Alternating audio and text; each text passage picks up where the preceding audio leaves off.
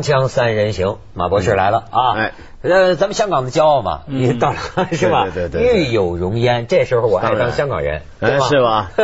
那香港，他你说他是香港的骄傲，他还说的太笼统了。他是香港每一个社群啊，都可以从高坤身上找到他的骄傲。好，上中文大学，香港他就是中文大学前校长嘛。咱们先看看这个照片。今天我们要论论这个高锟啊，诺贝尔物理学奖获得者。嗯，我觉得啊，你看这是这个他们现在的照片，高锟跟他的夫人。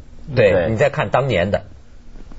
对，是高校长还在英国做实验的时候，那时候风华正茂的感觉啊。哎呀，我觉得看到这个这几天，文道也写文章，在这个写跟高空的一呃跟高锟的一些印象啊。对，我看到其他人写的一些印象，我也有一个。呃，感触，嗯，就是说四十年前的一个研究，今天得到了诺贝尔奖，嗯，但是呢，他今天得的这个叫老年痴呆症，对，呃，已经使他呢，好像忘掉了自己当年的研究，或者说自己都不理解自己当年的干了些什么，干了些什么，对，这个真是人的这个一生啊，对，因为他一宣布宣布他得奖，香港的电视台就访问他嘛，完全拍着他的反应。就派人他，哎，他太太在旁边，基本上他要理解每一件事，都要经过他太太在旁边来再帮忙理解，然后再三跟他解说，跟他讲，哎，你拿这个奖，因为你发明了光纤啊，发明了一些技术，让光纤能够使用等等哈，那他就完全一脸茫茫然的哈，茫然的就说，哎。是吗？光纤是什么？他完全不记得。可是这个事情啊，感动了香港千千万万的女性同胞哦。文道一定知道说哈，那个电视镜头拍着他哈，他说他不记得光纤了。啊，那你记得什么？我记得我太太，我太太对我很好。哎呦，哇，我不得了！我老婆看你的电电视啊，马上说：“你看，家辉，你看，害了害了千千万万的香港男人，以后这门槛很高了嘛。”哎，可是文道文涛，你知道我怎么回答我老婆吗？嗯，说起来有点不敬，可是我我为了自我防卫没有办法哈，我就跟我老婆说：“你看，你看，男人呐，科学家哈，到最后什么都不记得了。”可是怎么样骗女人这个本领还在，还在那个。你说的更妙。他不能用骗，应该说哄啊，哄女人。会哄太太的。他哄太太。不过不过高校长跟他太太感情真的是很好的。就是以前我念书的时候，因为我念书的时候正好是他在当校长的时候嘛，那个时候就常常看到他跟他太太就一起拖着手。后来很少看到别的大学校长这样，就拖着太太的手在校园散步。我们学校还挺漂亮的嘛，是座山嘛，然后一起会到我们学校有个小超市，到里头买奶粉啊，买什么的。而且呢，我们那时候后来听说一个他的故段子特别好玩，就他是一个对数字或者某些乘方程式会特别迷恋的人，所以他有时候在超市里头买东西啊，他会留这个价钱，他会突然抓来，你看，你看。看到没有？这个罐头这个价钱，你再看这个罐头这价钱，这两个数字中间能够做一条什么善事？然后呢，有一回他开车，他开个老车的嘛，他那个老车，你知道这个汽车那个里程里数表，走走走，那车子走了很长里数，走到头之后过了那个原来限定里里数回到零，啊，对不对？嗯，回到零零零零零这样子吧。那他开那个老车，就开到快到那一刹那，然后这个车赶快不开了，要叫他太太一起来，来来来，我他要跟他太太一起经历那个车子走回零的那一刹那，他觉得那一刹那太伟大了。哎呦，我觉得真是这个这这高人必有这个奇异之处，你说是不是？你比如说像我看我们认识一位这个画家，嗯，我就发现他的这个眼睛的精确程度是我们一般人。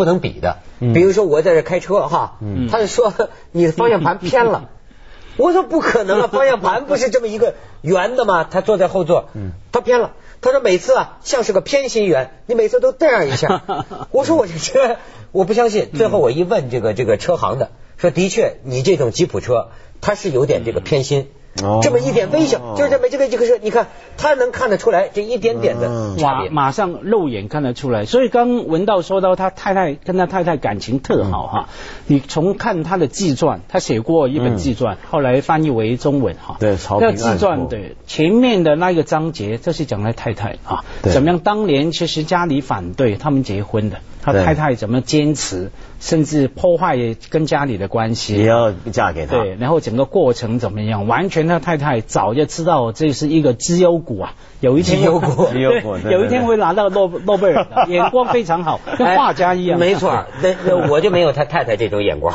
我就咱选错，老选错，选选错屁股。好，我跟你讲，我有一个问题，就是说呀。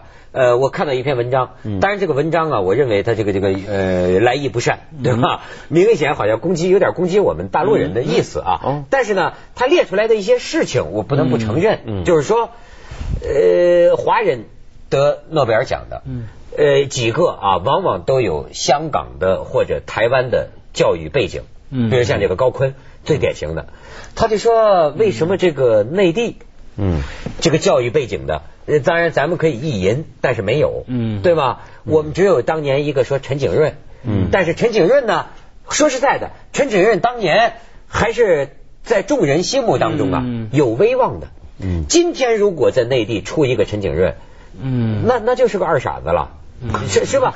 谁会尊敬他呀？对吧？但是就反过来，那个位又说，为什么我觉得我有点他就 有点拿历史说事儿啊？他甚至还扯到说怎么当年。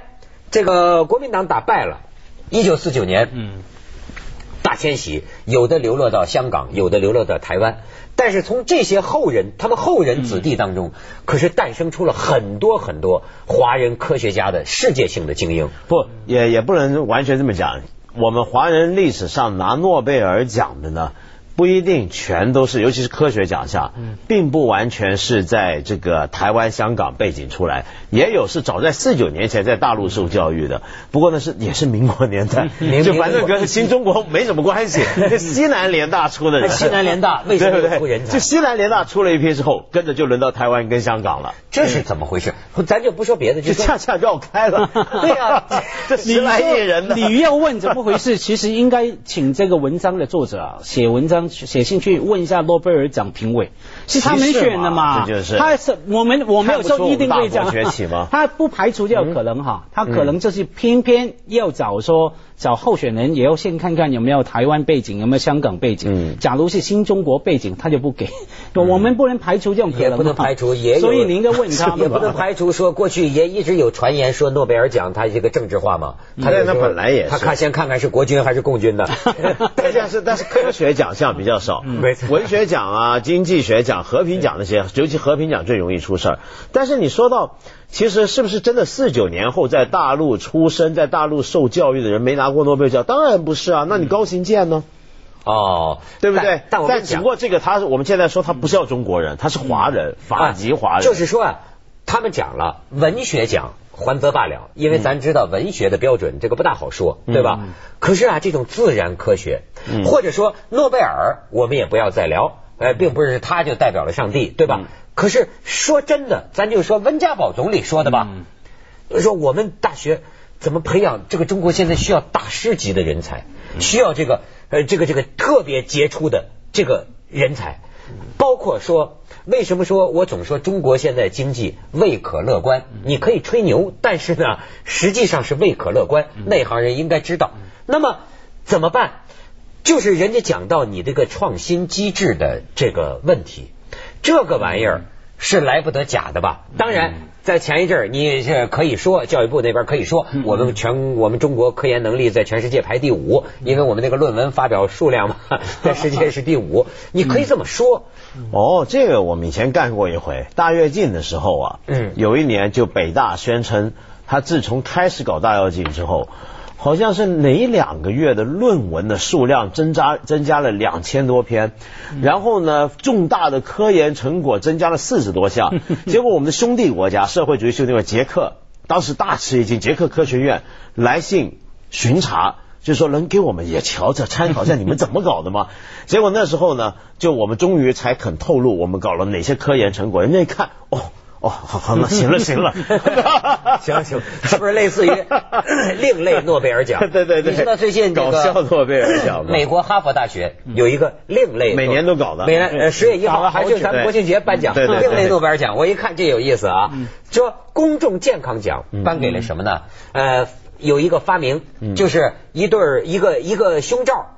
一下子就能变成两个防毒面具，对对对，公共健康奖。还有一个奖很有意思，叫做就是外国人鼓励这种各种各样的研究，嗯，但是他这个研究是有证据的，不是瞎来的。这个研究非常有意思，这个说啊，有名字的奶牛，嗯，比没名字的产量高，产奶量高。对，我说这个就说明人权呐。你看，你给他一个名字，把他作为一个人来尊重他，他就这个奶啊就多。你无名广大的沉默的大多数，产奶就是所以所以一个妈妈也要给自己的乳房取个名字，就 就就就咪咪嘛，咪咪哦，对对，林志玲老说叫咪咪。广告之后见。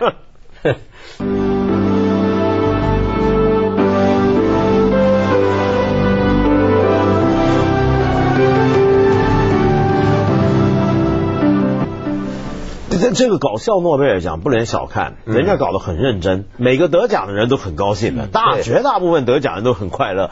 然后颁奖的呢，或者主持晚上典礼，最后同时要负责打扫清洁的呢，是真正的诺贝尔奖得主，每年都这样。所以看他穿着校工的服装在上头扫地，那个就是真的诺贝尔奖得主。所以你看呢，我反倒从他这个另类诺贝尔奖上，我看到了人家这个国家为什么能拿诺贝尔。就是你看，他就是以趣味，没有什么用的这种研究结果，找有名字的奶牛和一帮没名字的奶牛哪个产奶量高，可以说很无聊。他就是奖励你各种各样的奇思怪想，你的兴趣，你随便找一个你爱的，可以没什么功利性，可以没有什么用，但是去寻求你要的真相。对，所以文涛，假如你说可能有歧视哈，这种。呃，搞笑诺贝尔也没有判给中国人啊，没错。而且这一次其实也蛮公平的，香港、台湾都没有，一直没有，不只是新中国没有。可是话说回来，你讲到创新的东西哈，我觉得假如谈创新的问题啊，可能还要再细分。你说中国人没有创新的冲动，没有创新的头脑吗？我觉得大家都不服气哈。对。可是说容不容许你把这个创新的想法、勇气、冲动？把它实践出来，甚至把它应用出来，甚至呈现出来，它是另外一回事哈。所以呢，我可可能还是给你创新嘛，你自己躲起来创新嘛。可是你公开，假如要。跟人家一起来比拼，搞个什么比呃拼呃比拼的长相，或者说把它呈现出来，把它应用出来，可能会很快遭遇很多的麻烦。但是我我有一个问题请教你们啊，你们觉得像高坤这样的人，一般人大家都喜欢那个聊嘛，拉关系嘛，就说啊，那是香港教育培养出来的，这是哪培养出来？但是实际上，一个就是说大师级的人才，或者说有杰出贡献奖的人才出来。你们感觉啊，是他个人的东西决定了大多数，还是说跟这个什么机制啊、体制啊、土壤都有什么关系吗？他首先，比如说我们看香港，目前为止。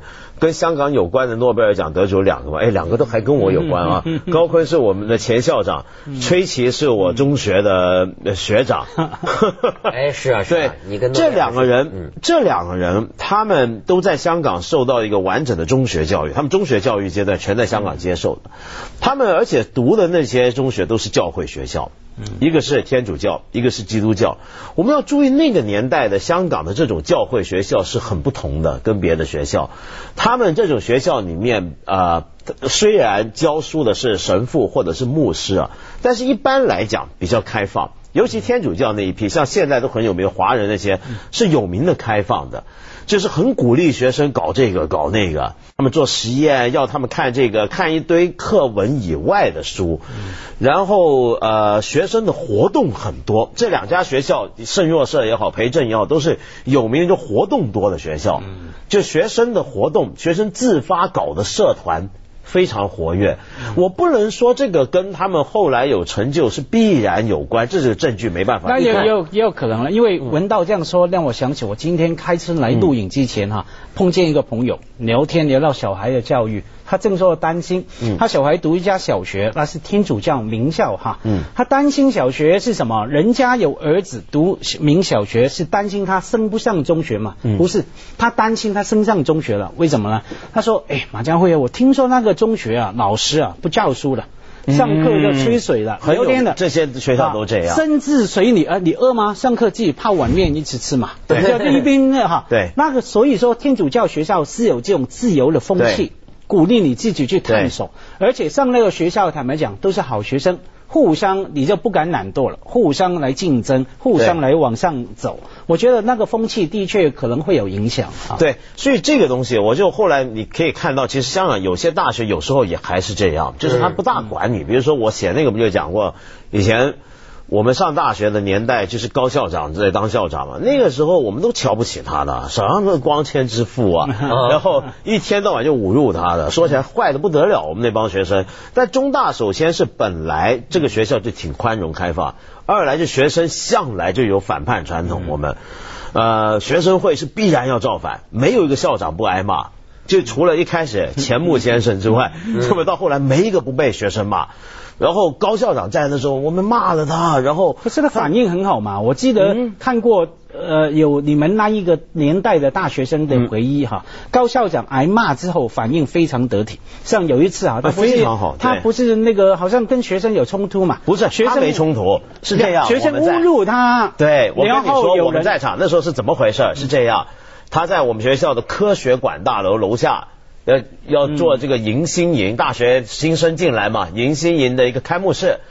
然后我们有一帮激进的同学，现在就绿色和平中国总干事 卢思成啊，他就他们在这个科学馆楼上大楼吊一个非常大的一个横额下来，就骂这个迎新营呢，说迎新营啊是腐化这些年轻新生的头脑。嗯，为他们灌输中文大学最了不起的这种莫名其妙的集体自豪感，跟纳粹没分别。嗯嗯。然后呢，另一些激进的学生呢，也是一个朋友，现在在美国约翰霍普金斯大学教书的洪洪峰啊，洪浩峰。嗯。他们呢，就送了一个娃娃，这个娃娃是个中大学生的娃娃，然后套了一个避孕套，硬套上去，送给高坤，就说你把学生们都套进保险套里了。哦。然后高坤就拿到，拿到之后呢？他的反应是怎么样？他看，觉得好，这这挺有意思，看半天没反应。那后来呢？学生还上去要抢他麦克风，怎么样？就闹得很尴尬。后来他走嘛，他走的时候呢，当时记者就是周宝松，对，周宝松也是现在在回到母校教政治学。当年就是他写社论骂这个校长是一事无成嘛。然后他们当时的记者就上去问这个校长，一些记者问校长：“你你会罚我们同学吗？”哎，回头。处罚我干嘛要罚自己学生呢？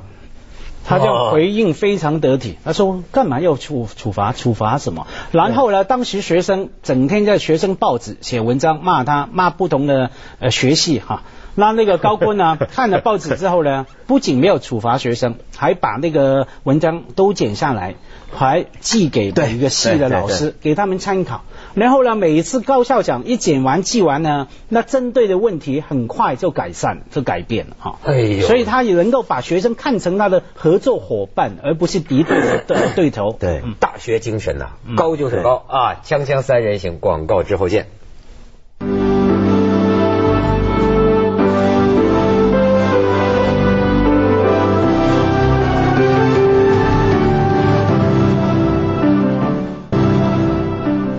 博士对高校长当年这个避孕套很感兴趣。我对他，我对梁文道说的他那个反应很感兴趣。嗯，他拿着那个，刚梁文道也学的很像嘛，哎，很有童心。对，看是怎么套上去，是吧？因为美国美国有句话说，哎，翻译为中文是说描述一个人很有童心，就说他，你我可以从你眼睛里面看到天使。Angels, you can see angels in the eyes. 看到天使，你看这一次访问高坤也是哈，他他完全就是呃，我忘了，只记得啊，只记得我太太，你看到那个童真，然后你刚说的，他看那个避孕套那个表情，还有他的英国啊，你看他科学家经常也喜欢跟人家开玩笑的，有朋友说跟他一起在英国去看呃英国科学博物馆，里面呢有挂着什么呢？挂着高坤的画。跟照片在那边哈，他朋友又跟他一起来恶作作剧了，就两个人一起站在那个呃画前面，高坤自己的照片前面，假装不认识，假装都是参观的。嗯。然后呢，那个朋友就转身问他：“哎，先生，你怎么长得那么像那个人？你是高坤啊？” 这样。然后他又高坤假装说：“不是，我不是，我不是。”这样。然后就当场引起所有游客的注意，每个人都都看。是啊，你是他，的吗不是的？他这样来来来来那个那个来对来来玩哈，嗯，所以你看到那个童心很重要哈，所以你后来看他的反应都是没错。不过我是想说，高温后来的那个那个状况，就是因为我们当年念书的时候，其实就老戏弄他。我那时候我记得有一回，我从图书馆出来，门口就哎正好看到校长走过，我们几个同学，我们那几个是最坏的学校里头，我们拿个纸团扔起来扔他，嗯。他站住，回过头来，呆呆的看着我们，然后我们就马上指，一起指一个，是他是他，他乱丢垃圾啊，校长。然后呢，校长说笑，哦，这不是太根本没给好啦，那我后来回想，就是当年就觉得没什么，那后来毕业之后啊，呃，很多年有时候会长这几年其实。他没发病前，我们在香港常碰见的。为什么他常去很多论坛？他常常参加很多那种论坛，很奇怪的，也还去听，很认真记笔记。我们在那种论坛场合会看见他。有一回我记得还是我在讲，他在下头坐的。那后来我就下去跟他说：“校长，您记得我？他不记得，我就 那当然不记得。这这这对不起，以前怎么样怎么样？就因为我们毕业之后，我们那一帮同学当年骂他的那一帮，现在你刚刚我你看我随便一说。”不是大学教授，就是干什么都是社会精英，那最反叛那帮人，那帮同学聊起来，每个人都非常非常怀念他，而且非常感念的，真的是感念，就他对我们那么好，这就是这就像是一个空间呐，让这个年轻人的个性，什么自由精神，哪怕其实是捣乱呐，有时候他也蕴含着某种想象。二零一零。在。